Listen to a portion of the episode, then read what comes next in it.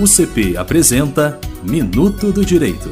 Olá, ouvintes! Nesta coluna, nós, alunos e professores do curso de Direito da UCP, vamos tratar de assuntos interessantes e esclarecer dúvidas no campo do direito.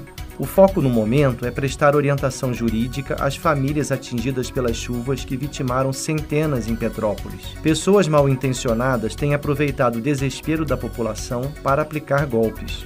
Eles podem acontecer de forma presencial em uma fila de banco, por exemplo, ou mesmo de forma eletrônica ou à distância. Os mais comuns são os golpes aplicados por telefone. Em momentos de crise, é preciso redobrar a atenção.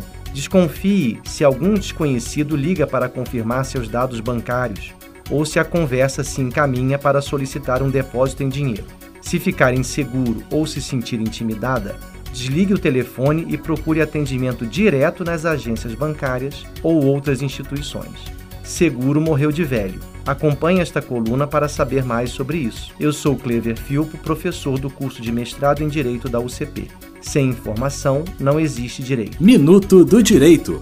Apoio Cultural Universidade Católica de Petrópolis. Quem quer mais, quer UCP.